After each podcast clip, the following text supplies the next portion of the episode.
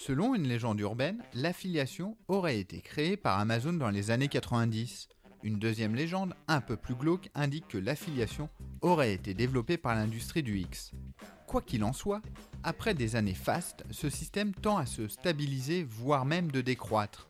Le RGPD, le programmatique, les GAFA ont-ils ou sont-ils en train de faire disparaître ce modèle alors qu'ils possèdent néanmoins certains arguments vraiment intéressants? Avec notre invité, nous allons revenir quelques minutes sur l'évolution de l'affiliation, puis nous nous mettrons dans la peau d'un annonceur qui souhaite lancer son programme. Emailing, bannière, coupon de réduction, co-registration, mais au fait, c'est quoi l'affiliation?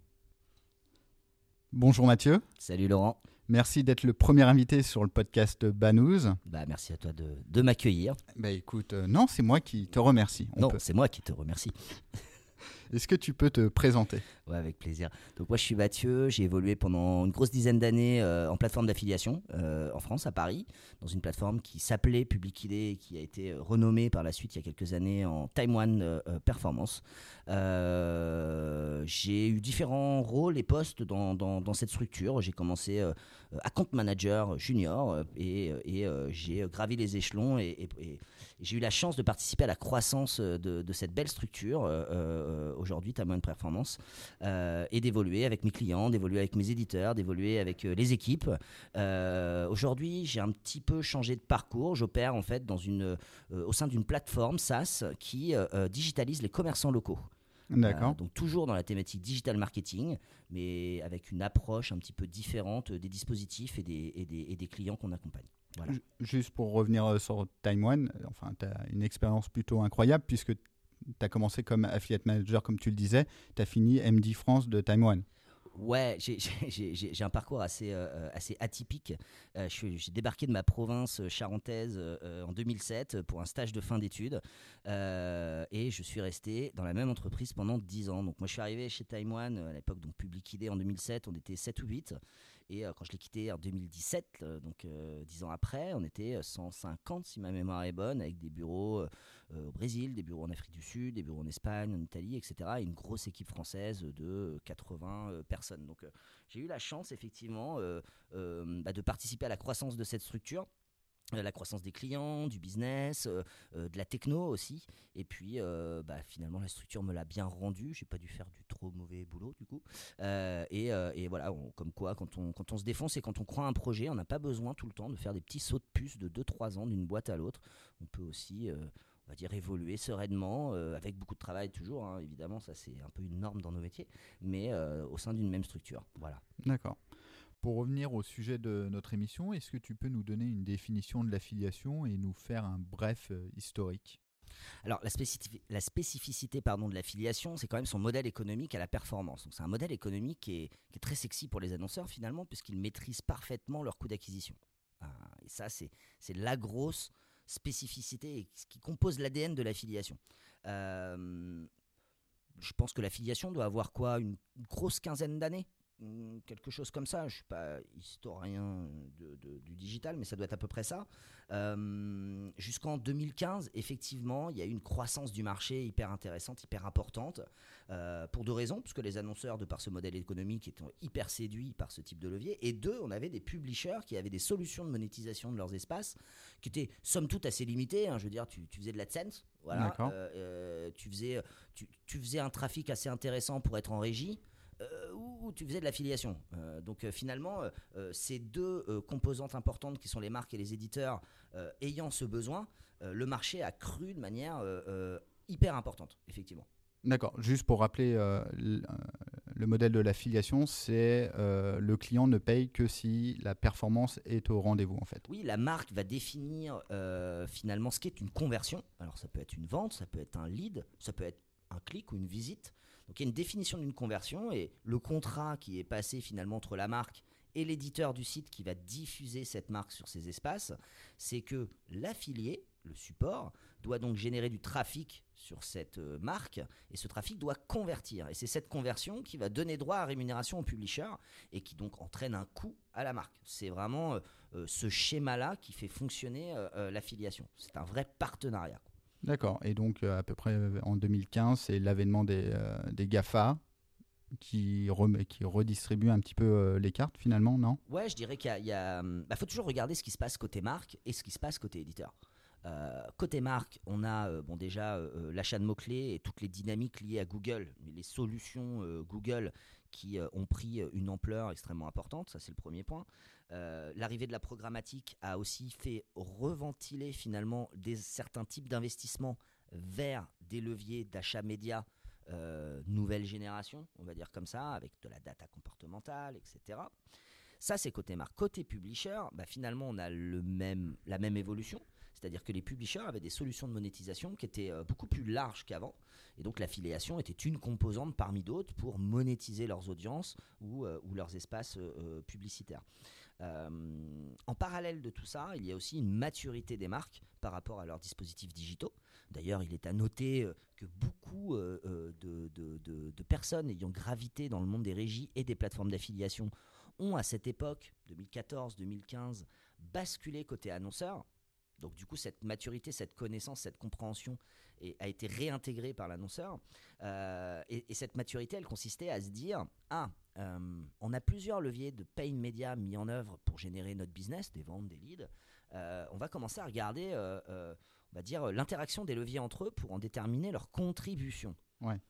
Et c'est là où effectivement l'analyse contributive a commencé à montrer, on va dire, que le modèle économique de la performance n'était peut-être pas si idéal que ça. Voilà. D'accord. Écoute, euh, on va essayer d'être pragmatique. Euh, je me mets dans la peau d'un annonceur. Euh, je veux lancer une campagne. Qu'est-ce que je fais en fait? Bah finalement, on a une phase de préparation la première étape, je dirais, c'est vraiment de définir ses objectifs marketing. Comme on disait tout à l'heure, la rémunération est due en contrepartie d'une conversion. Quelle est cette conversion? Alors une conversion, c'est une vente, mais la qualifier de vente ou enfin l'achat d'un internaute de, mon produit sur mon site, donc une vente, euh, c'est pas suffisant. Est-ce que c'est une vente ancien client? Est-ce que c'est une vente nouveau client? Etc. Il faut vraiment la qualifier de manière très précise. D'accord, la typologie de user la typologie de user, ou euh, alors c'est plus marqué quand on parle de lead. Euh, un lead, ça veut tout dire et rien dire. Un lead, c'est un, utilisateur qui remplit euh, un formulaire. Oui. maintenant, quel type de formulaire? Remplir une inscription, une newsletter, où on renseigne son adresse email, on coche une case opt-in. C'est pas la même chose qu'un formulaire de demande de devis pour une assurance. Donc, il faut vraiment en amont se dire quelle est la conversion qui, moi, en tant que marque, me génère de la valeur et avoir aussi en sous-étape une analyse de finalement la marge de cette, euh, de cette euh, génération d'actions. Euh, parce que l'analyse de ta marge, marge brute mmh. générée sur une vente ou un lead, va te permettre de calculer ta capacité à pouvoir rétribuer ton partenaire. L'affiliation et les éditeurs, c'est comme, un, comme une équipe de commerciaux en fait. Les équipes de commerciaux, ils touchent des variables. Quand ils vendent, ils gagnent leur vie parce qu'ils font gagner la vie de l'entreprise. Bon, euh, les éditeurs, c'est pareil. Euh, il faut les motiver avec un bon salaire. Et donc, il faut leur proposer des commissions qui soient attractives, attractives par rapport à vos concurrents, par rapport au marché. Mais il ne faut pas que cette rémunération euh, soit au détriment de la marge brute que vous générez. Évidemment, bon, n'importe quel chef d'entreprise le comprendra aisément. Ouais, donc déjà, c'est calculer son potentiel business en termes de rétribution. Oui, pour les ventes, c'est simple. Voilà, on sait qu'une vente, on fait 100 euros de chiffre d'affaires, on, sait qu'en analytics euh, euh, compta à peu près, on fait X% de marge brute, donc c'est assez simple. Pour les leads, c'est plus compliqué parce que ça va nécessiter d'aller regarder finalement quel est le taux de closing d'un lead, d'un contrat, la lifetime value client, combien ce client va me rapporter sur un an, sur deux ans, sur trois ans. Donc c'est un petit peu plus complexe, mais c'est une phase hyper importante pour justement mettre en place les bonnes conditions pour que tout le monde soit gagnant, l'éditeur et la marque. D'accord. Euh, en termes de support, je, pars sur quel support? Alors, c'est là où on arrive à la deuxième étape. Euh, à mon sens, la marque doit faire un état des lieux des sources d'acquisition qu'elle a en place. Alors, les sources d'acquisition euh, own media, earn media, mais surtout paid media. Finalement, c'est OK, aujourd'hui, les gars, qu'est-ce qu'on met en œuvre en termes de paid media pour arriver à nos objectifs business? Pourquoi faire cet audit? Ça vous permet finalement de, de mapper les zones qui sont déjà couvertes euh, par vos actions marketing paid media et de définir finalement par soustraction euh, les types de partenaires que vous allez pouvoir mettre en œuvre dans votre programme d'affiliation. Euh, évidemment, le but du jeu, du programme, c'est d'arriver en incrémental des actions existantes et pas en frontal. D'accord. Voilà. je prends un exemple.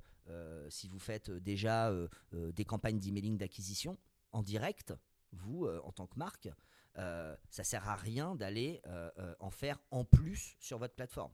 Si vous maîtrisez ce levier-là, vous l'opérez déjà et que, vous avez les compétences en interne, ça ne sert à rien d'aller le mettre dans l'affiliation. Ou alors vous mettez tout votre activité email dans l'affiliation. Sinon, vous arrivez en frontal et les deux vont se cannibaliser. D'accord. Donc c'est euh, le, choix du support. Euh, juste euh, pour, pour être assez concret, alors ça va être très compliqué parce que ça dépend des, différentes verticales annonceurs, mais, mais tu commencerais par campagne de display, couponing. Par exemple, je suis un retailer qui vend des chaussures. Bah, un retailer qui vend des chaussures et qui veut faire de la programme d'affiliation, il y a des leviers et des partenaires incontournables qui vont être des, ce qu'on appelle des partenaires euh, euh, bad funnel, euh, bad tunnel, donc qui vont jouer sur le prix. Voilà. les sites de coupons, les sites, les clubs d'acheteurs comme les sites de cashback par exemple. Vous allez aussi avoir les comparateurs de prix qui, rentrent dans ce scope de, de levier bad funnel, qui sont des leviers historiques de l'affiliation. Euh, vous allez avoir aussi euh, euh, en deuxième rang tous les sites affinitaires et verticaux, donc qui sont en affinité avec vos produits ou qui sont en affinité avec votre cible. Donc ça, c'est plus des influenceurs, enfin des blogs, etc. Bah, Aujourd'hui, on appelle ça des blogueurs, des influenceurs dans le temps on va dire ça comme ça, parce qu'on est vieux maintenant. On appelait ça des affinitaires ou des verticaux. C'est tout simplement, je euh, je sais pas, un site qui parle des euh, nouvelles chaussures euh, de basket très précises, qui génère une audience d'aficionados de la chaussure et qui forcément intéresse notre retailer chaussure.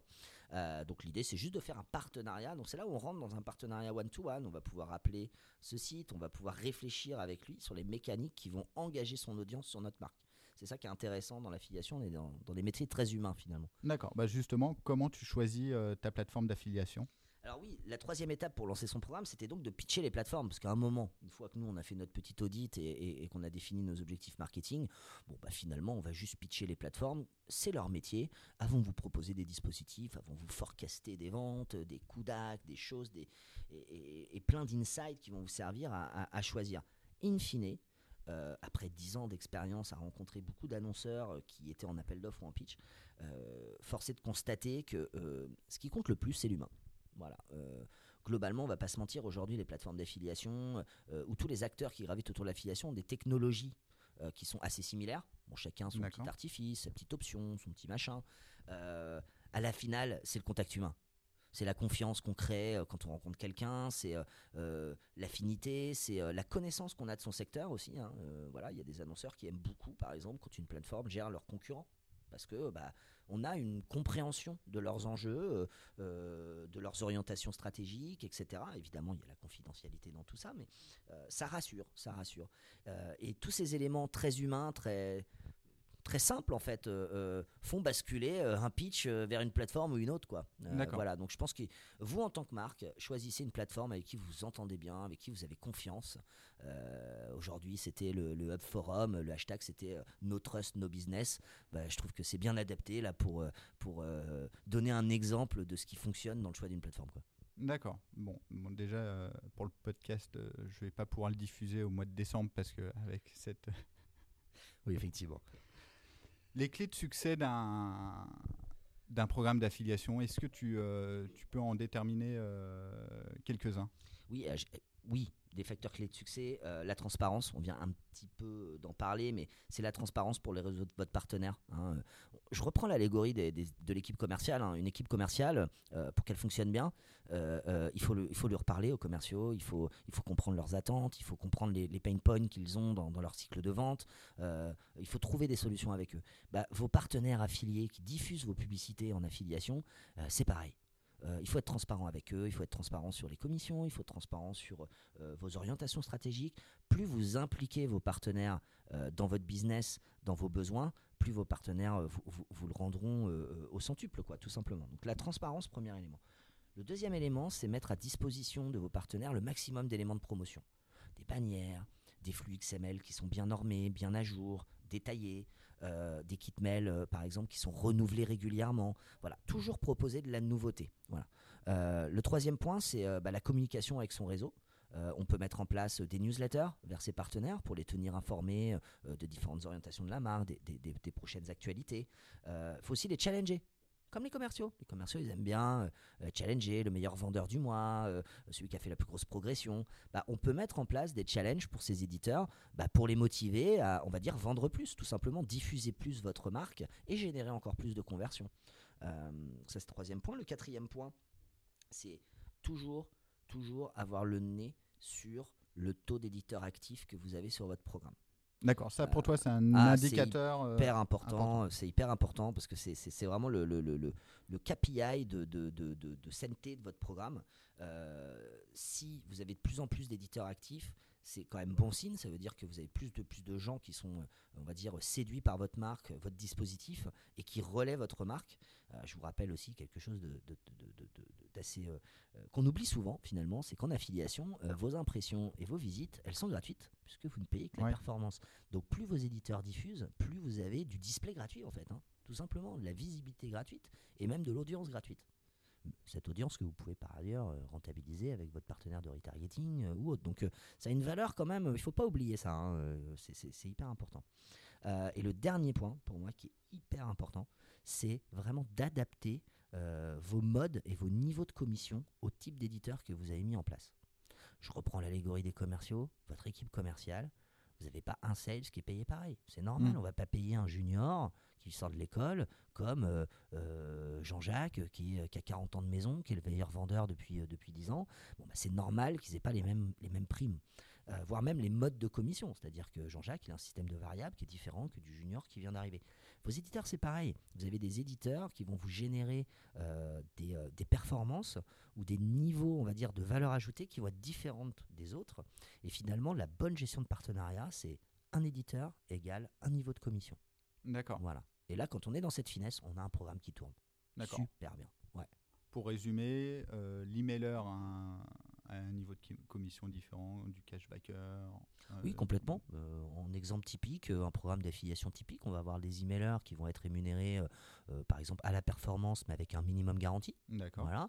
On va avoir des cashbackers qui vont être payés euh, 100% performance. On va pouvoir avoir des affinitaires qui peuvent être potentiellement payés au CPC. Alors, c'est pas du pure performance, mais charge à la marque aussi d'évaluer les conversions euh, générées par ce type de partenariat et d'en faire un équivalent CPA. Et ça, tu arrives à l'expliquer aux publishers? Finalement, c'est souvent les publishers qui l'imposent leur modèle économique. Bah, vous prenez un comparateur de prix aujourd'hui, euh, si vous voulez communiquer sur un comparateur de prix, il vous dira je suis au CPC. Point. D'accord. Au même titre que vous appelez Google pour faire de l'AdWords, Google vous dira euh, bah, mon modèle économique c'est du CPC. Alors vous pouvez tenter de lui demander de le faire à la performance, hein, que ce soit au comparateur ou à Google, vous pouvez tenter. Euh, mais ces specs commercial, c'est du CPC. Point. Bon, bah, si vous voulez intégrer un comparateur sur un programme d'affil, euh, en 2007 il y avait des comparateurs à la performance, aujourd'hui ils sont CPC. Point. D'accord. Voilà. Concernant les, les KPI à surveiller, donc tu as un peu abordé le sujet avec euh, par exemple le nombre de publishers actifs sur le programme d'affiliation, mais en termes de campagne pure, qu'est-ce que toi tu vas regarder? Alors, ce qu'on va, qu'on va surveiller attentivement, évidemment, c'est le volume de vente généré, Oui. enfin le volume de conversion hein, de vente ou de lead. Euh, quand on est dans un programme d'affiliation au CPA, donc génération de vente, euh, on va regarder euh, euh, le ROI, on va regarder euh, le CAC.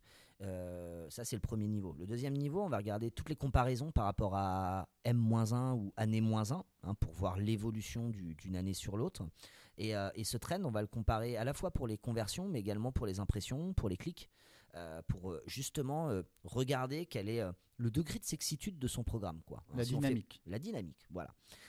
Et puis après, on va regarder le détail par, par type d'éditeur, voire par éditeur. D'accord? Dans l'affiliation, on a quand même une loi des 20-80 assez marquée, comme dans beaucoup de business. Donc vous allez avoir 20% de vos partenaires qui vous génèrent 80% de vos conversions. Ça, c'est un poids euh, qui est limite mathématiquement constaté sur tous les programmes. Voilà. faut pas en avoir peur, il faut bien le prendre en compte en amont. D'accord? Ça ne veut pas dire qu'il faut se séparer des 80% qui ne vous génèrent que 20% de business. 20% de business, c'est pas rien, on va pas s'asseoir dessus. Et je vous rappelle que c'est 80% d'éditeurs qui font 20% de conversion, c'est 80% qui diffusent des bannières, qui diffusent des éléments de promotion, qui communiquent sur votre marque gratuitement. D'accord. Voilà, donc il faut quand même euh, euh, on va dire s'en préoccuper, s'en soucier et, euh, et ne pas les évacuer de votre programme. On va dire ça comme ça. Euh, donc voilà, ce détail par éditeur, par produit. Puis après, regardez la performance de vos éléments de promotion, tout simplement pour vous aider à optimiser vos, vos éléments de promotion. Et en bas de, de- de- de- du check finalement, on va dire régulier de votre programme, c'est le contrôle du tracking, des redirections. Et euh, si vous avez de l'interfaçage avec euh, un analytics, un double tracking, un, un outil de mesure euh, contributive ou autre, bah, de regarder que l'interfaçage est bien, euh, est bien fait, euh, qu'il n'y a pas de- de- d'écart de, statistiques ou de choses comme ça. Quoi. Voilà. D'accord. Bon, bah écoute, super intéressant. Merci beaucoup, Mathieu. Où merci Laurent. Où est-ce qu'on peut te suivre? On peut me suivre sur les réseaux sociaux classiques, LinkedIn, Twitter, Facebook, voilà, tout simplement. Cet épisode de Banous est terminé. N'hésitez pas à le partager ou à le liker sur les différents réseaux. Pour nous contacter, retrouvez-nous sur Twitter alias Banous. À bientôt.